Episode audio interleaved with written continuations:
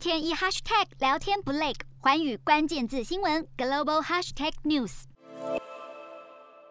国际疫情方面，美国单日新增三十万例，在疫情冲击下，各地的筛检量能备受考验。其中，洛杉矶的筛检站大排长龙，各大药局的家用快筛试剂从耶诞节至今已经缺货两周。英国单日新增十四万例，累计确诊达到一千四百多万例。最近几周，Omicron 的相关个案激增，但相较于先前的几波疫情，死亡率较低。目前累计的病故人数共约十五万人。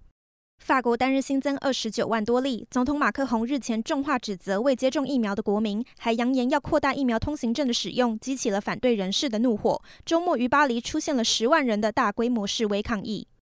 德国单日新增三万多例，政府更新了防疫对策，收紧群聚人数限制，并且规定只有接种过疫苗和染疫康复者才能够进入文化娱乐场所。日本新增八千多例，冲绳县政府最新调查显示，辖内染疫者有超过六成属于两剂突破性感染，虽然并未出现重症案例，但是当局提醒还是会持续发高烧几天，且有后遗症风险。南韩新增三千多例，由于当局加强全国防疫措施，并且疫苗接种率提高，自去年的十二月下旬起，单日的新增数便持续下降。印度单日新增十八万例，迫使多地采用新的防疫措施，其中马哈拉什特拉省宣布关闭运动场所与各级学校，直到二月中。越南单日新增一万五千多例，政府从去年九月中后就放宽了封城限制，让复工率回升，当地的台商因此受益，尤其数间成衣大厂在第四季交出了亮眼的营收成绩。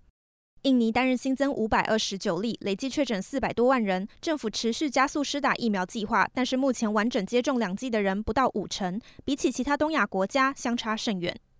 中国单日新增一百五十七例，西安十五例，河南六十例中有两例证实为 Omicron 病毒株。另外，天津新增二十一例，已经于十号早上启动全市普筛，意调发现该地与河南疫情属于同一传播链，显示 Omicron 已经在中国境内流窜。洞悉全球走向，掌握世界脉动，无所不谈，深入分析。我是何荣，环宇全世界全新升级二点零版，锁定每周三、周六晚间九点，环宇新闻 MOD 五零一中加八五。彩播二二二以及 YouTube 频道同步首播，晚间十点完整版就在环宇全世界 YouTube 频道。